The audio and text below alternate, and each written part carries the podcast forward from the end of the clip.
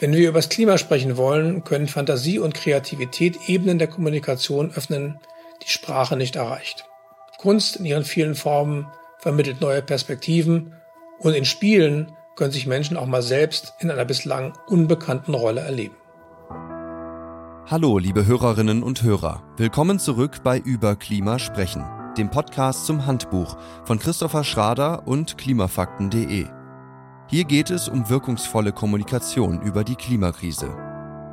Mein Name ist Gabriel Baunach und zusammen mit dem Handbuchautor Christopher Schrader und der Umweltpsychologin Lea Große werde ich in dieser Folge über Kapitel 13 des Handbuchs sprechen, in dem es unter anderem um Musik, Filme, Kunst, Spiele und weitere Kommunikationsmöglichkeiten geht.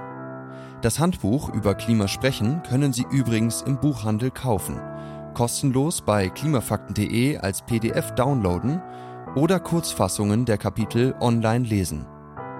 Die Links finden Sie in der Folgenbeschreibung. Nun wünsche ich viel Freude beim Hören.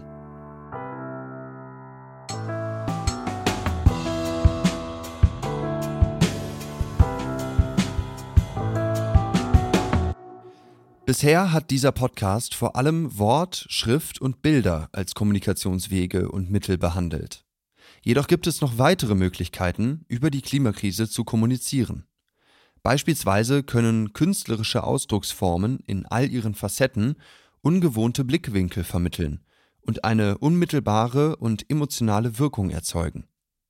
Ähnlich wie Bilder und Fotos lassen sie Menschen anders über die Klimakrise nachdenken kreativer, achtsamer, offener und auf der Suche nach versteckter Bedeutung. Denn wer mit Kunst konfrontiert ist, aktiviert Teile des Gehirns, die von der normalen Kommunikation über den Klimawandel nicht erreicht werden. Das schreibt ein Forschungsteam von der norwegischen Universität für Wissenschaft und Technologie. Eine Kunstform, die sich an die letzte Podcast-Folge 12 über Bilder anfügt, sind Filme.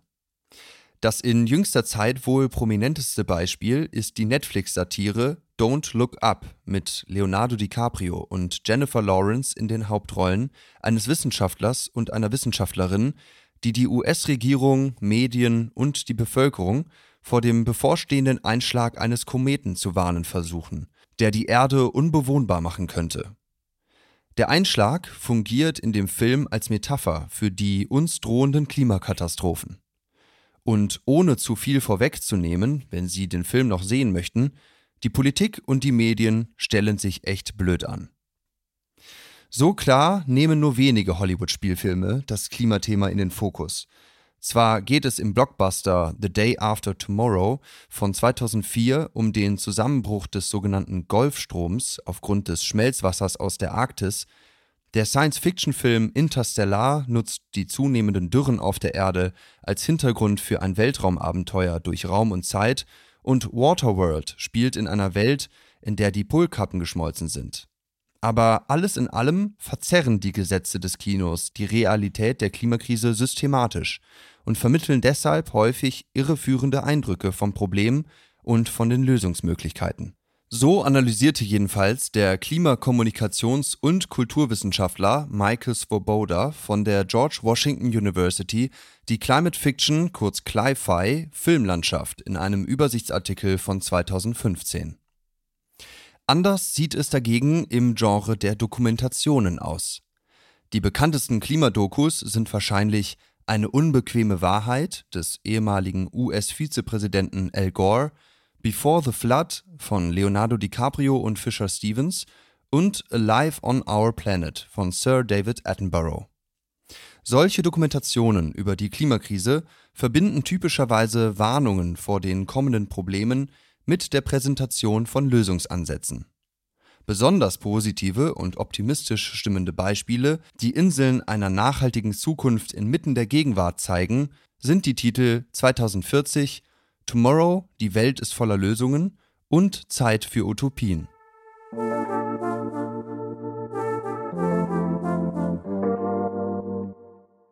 Nicht nur Hollywood-Produktionen taten sich bisher, bis auf wenige Ausnahmen, schwer mit der Klimakrise.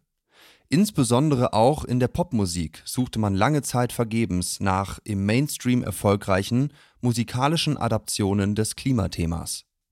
Doch inzwischen sind einige Stücke von Musikpromis aus verschiedensten Genres erschienen, die sich mit der Klimakrise beschäftigen oder zumindest Umweltverschmutzung und die eingeschränkten Zukunftsaussichten der Jugend zum Thema machen. 2019 zum Beispiel versammelte der US-Amerikaner Lil Dicky für seinen selbstironischen Song Earth Dutzende GastsängerInnen, darunter Weltstars wie Justin Bieber, Ariana Grande oder Ed Sheeran. Im selben Jahr schleppte sich Billie Eilish als Schutzengel mit ölverklebtem Gefieder durch eine höllische Landschaft und sang von den Waldbränden in Kalifornien. Und der Song Hurra, die Welt geht unter von KIZ gemeinsam mit dem im deutschsprachigen Raum bekannten Sänger Henning May von Annenmai Kantereit erfreut sich mittlerweile nicht nur auf Klimaprotesten großer Beliebtheit. Übrigens bewies bereits auch die klassische Musik, dass sie sich als Mittel der Klimakommunikation eignet. In dem Stück A Song of Our Warming Planet verfolgt Daniel Crawford von der University of Minnesota die Temperaturkurve auf seinem Cello nach und verteilte den Temperaturanstieg seit 1880 auf drei Oktaven Klangumfang seines Instruments. Ich habe zur Wirkung von Musik mit der Umweltpsychologin Lea Große gesprochen. Hi Lea, am Ende ist die Klimakrise ja vor allem ein politisches Problem und Klimaschutzmaßnahmen müssen gesellschaftlich ausdiskutiert werden. Wie kann Musik diesen Prozess unterstützen? Oder welche Vorteile bietet Musik vielleicht sogar gegenüber den üblichen Mitteln der politischen Kommunikation? Ja, ich finde das ganz interessant, was Thorsten Philipp von der Technischen Uni Berlin dazu sagt. Was Musik nämlich machen kann, ist uns eine ganze Vielfalt an Sinndimensionen anbieten. Also wir können Musik hören, fühlen, wir können sie ja auch sehen und dadurch ergreift sie uns emotional tiefer als zum Beispiel eine politische Ansprache. Naja, der Inhalt ist in Musikstücken zwar oft weniger politisch und vielleicht auch weniger politisch korrekt und mehr so eine Art Politainment.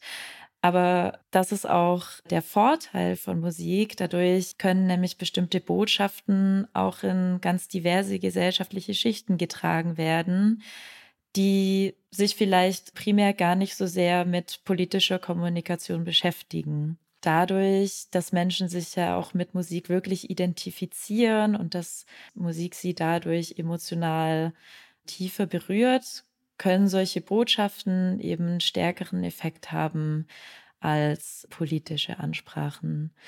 Und das Schöne ist ja, dass es mittlerweile in vielen verschiedenen Genres Musik zur Klimakrise gibt. Also ein bekannteres Beispiel ist diese adaptierte Version von Vivaldis Vier Jahreszeiten. Das hat 2019 das NDR Elbphilharmonieorchester vorgeführt und Datensätze der Klimaforschung in die Partitur einfließen lassen, wodurch die vier Jahreszeiten etwas verzerrter und etwas dramatischer wurden. Aber es gibt auch Hip-Hop-Songs von KIZ zum Beispiel, die halt ein jüngeres Publikum ansprechen. Und so haben wir ja in vielen Genres ja sehr emotional berührende Musik zur Klimakrise.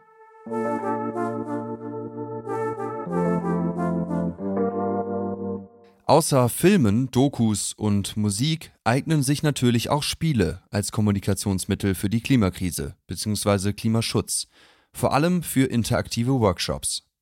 Zum Beispiel gibt es mittlerweile Karten, Online und sogar Brettspiele über die Klimakrise. Mich persönlich hat besonders das Online-Spiel Can You Reach Net Zero by 2050 der Financial Times mit Hilfe der internationalen Energieagentur IEA fasziniert. Hier muss man heute mit der Investition von Aufwandspunkten Klimaschutzentscheidungen treffen, die morgen dann weitreichende Folgen haben und die Erreichung des Klimaziels entweder erleichtern, erschweren oder sogar unmöglich machen. Darüber hinaus bietet die Langfassung des Kapitels 13 im Handbuch vielzählige weitere Beispiele für künstlerische Formen der Kommunikation. Unter anderem geht es dort auch um Literatur, Theater und bildende Kunst. Ich habe den Autor des Handbuchs, Christopher Schrader, nach seinen persönlichen Highlights gefragt. Hallo Christopher, jetzt haben wir über Spiele, Musik und Filme gesprochen, aber es gibt ja auch viel Literatur über die Klimakrise. Welches Buch über den Klimawandel hat dich denn persönlich am meisten angesprochen und bewegt und wieso? Hallo Gabriel. Ich habe inzwischen in meinem Regal ein ganzes kleines Brett mit Klimaromanen, Cli-Fi, Climate Fiction. Und das, was mich am meisten beeindruckt hat, ist Flight Behavior von Barbara Kingsolver. Es spielt in den Appalachen, einem Gebirgszug im Osten der USA und in einer Gegend, wo es viel Armut, wenig Chancen gibt. Der Bundesstaat heißt Tennessee, aber vom Glitzer der Country-Metropole Nashville ist dort nichts zu sehen. Dort nun landet in einem abgelegenen Tal ein Schwarm von Monarchfaltern. Das sind wandernde Schmetterlinge mit leuchtend rot-orangenen Flügeln, die regelmäßig im Wechsel der Jahreszeiten zwischen Kanada und Mexiko hin und her wandern. In die Appalachen gehören sie nicht. Die Klimaveränderungen haben sie vom Kurs abkommen lassen. Entdeckt wird der Schwarm von einer jungen Frau mit dem schönen Vornamen Della Robia, die sich eigentlich gerade zu einem Seitensprung mit einem Mann in einer Hütte treffen wollte. Und nun entfaltet sich die Handlung. Nacheinander versuchen ganz viele Menschen, irgendwie Profit aus der unerwarteten Ankunft der Falter zu schlagen. Sie wollen zum Beispiel Geld an den Touristen verdienen oder sie reisen aus den großen Städten an, um Botschaften über den Klimawandel zu verbreiten.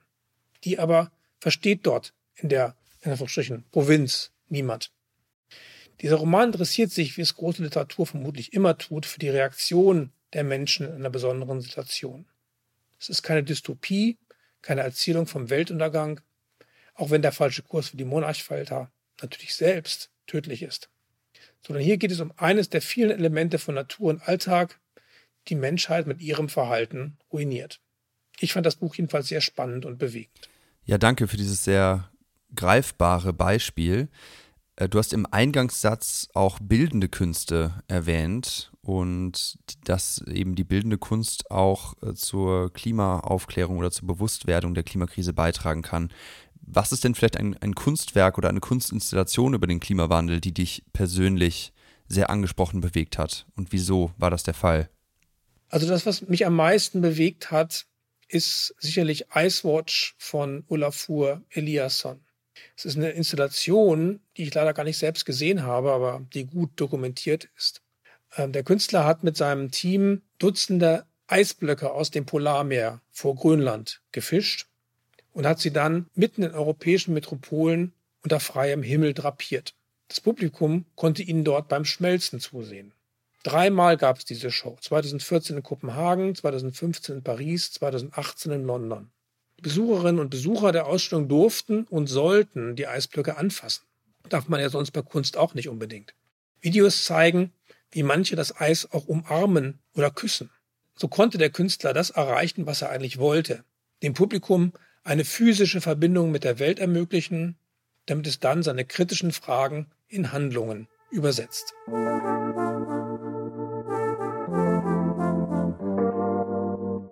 Vor dem Ende dieser Folge möchte ich noch Humor als eine Art Stilmittel hervorheben, das auf vielfältige Weise in diversen Kunstformen und auch in der Kommunikation über die Klimakrise zum Einsatz kommen kann und darf. Denn Comedy kann die Bruchlinien von Argumenten ausschlachten, darin herumstochern und die Aufmerksamkeit auf das lenken, was ungereimt, falsch, heuchlerisch oder aufgeblasen ist. Das schreiben Wissenschaftlerinnen von der University of Colorado. Natürlich ist Humor in hohem Maße dem persönlichen Geschmack unterworfen und sollte sich außerdem in einem angemessenen Rahmen bewegen. Versuche, Humor einzusetzen, können deshalb auch schiefgehen oder das Publikum auf dem falschen Fuß erwischen. Es erfordert daher Fingerspitzengefühl und Empathie für das Publikum oder die Gesprächspartnerinnen. Immer wieder beweisen deutschsprachige Satire- und Kabarettsendungen, dass Humor auch beim Klimathema funktioniert. Zum Beispiel Extra 3 in der ARD oder Die Anstalt oder Die Heute Show im ZDF. Die praktische Quintessenz zum Schluss dieser Folge lautet, Kunst in allen ihren Formen kann ebenso wie Spiel und Humor die Kommunikation zur Klimakrise auf neue Ebenen heben und gewohnte Denk- und Debattenmuster durchbrechen. Sie können als Teil eines Vortrags oder in Gesprächen über die Klimakrise also gerne auch mal Kunstwerke zeigen, über ihre eigene Reaktion darauf sprechen und ihre Zuhörerinnen nach ihrer fragen. Sie können auf Veranstaltungen zum Beispiel Passagen aus Romanen lesen oder lesen lassen, Clips aus Filmen zeigen, Musikstücke einspielen oder ihren Platz auf dem Podium auch mal ganz für eine Künstlerin oder einen Künstler räumen. Wo immer möglich, sollten Sie Zeit einplanen, die persönlichen Eindrücke gemeinsam mit anderen Menschen zu besprechen und zu verarbeiten. Dies alles fängt aber damit an, dass man selbst wahrnimmt, was die Kunst- und Kulturlandschaft im weitesten Sinne für den Klimaschutz zu bieten hat und leisten kann. Nicht zuletzt als ehrenamtliche Gruppierung, wie beispielsweise die Artists for Future, Writers for Future oder Musicians for Future. Vielen Dank fürs Zuhören. Wenn Sie unsere neuen Podcast-Folgen nicht verpassen wollen, dann abonnieren Sie diesen Podcast am besten in Ihrer Podcast-App. Wenn Sie uns unterstützen wollen, hinterlassen Sie uns dort doch bitte kurz eine Sternebewertung und einen Kommentar. Wer sich tiefer für das Thema Klimakommunikation und weiterführende Inhalte interessiert, sollte unbedingt einen Blick ins Handbuch werfen, das wir in der Folgenbeschreibung verlinkt haben. Bis zur nächsten Folge von Über Klima sprechen, in der es um Emotionen gehen wird.